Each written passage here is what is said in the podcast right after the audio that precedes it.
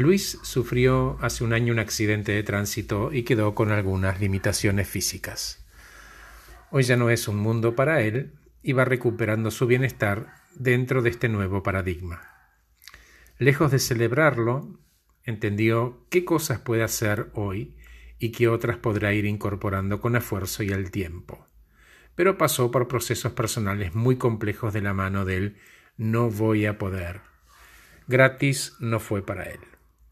¿Qué tiene de diferente la cabeza de este Luis que está entendiendo que esta es su nueva felicidad? Nada de diferente de la tuya y de la mía.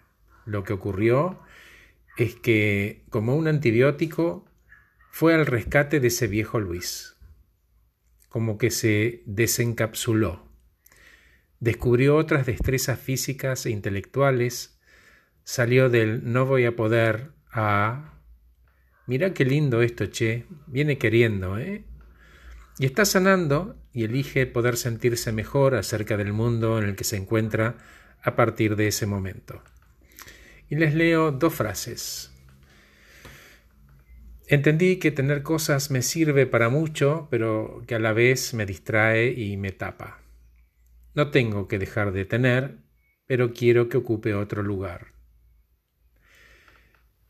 Esto que me pasó me obliga a ir más despacio y ya entendí por qué me pasó.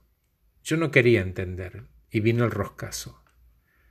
Fue una cachetada que me reseteó. Entonces existe la libertad de cambiar de opinión y de rumbo antes que la vida te meta una trompada, porque te permite elegir. De la misma manera, si finalmente ocurrió, entonces en tu ser y no en las cosas, vas a encontrar una manera de estar feliz con la verdad. Gracias por escucharme. Soy Horacio Velotti.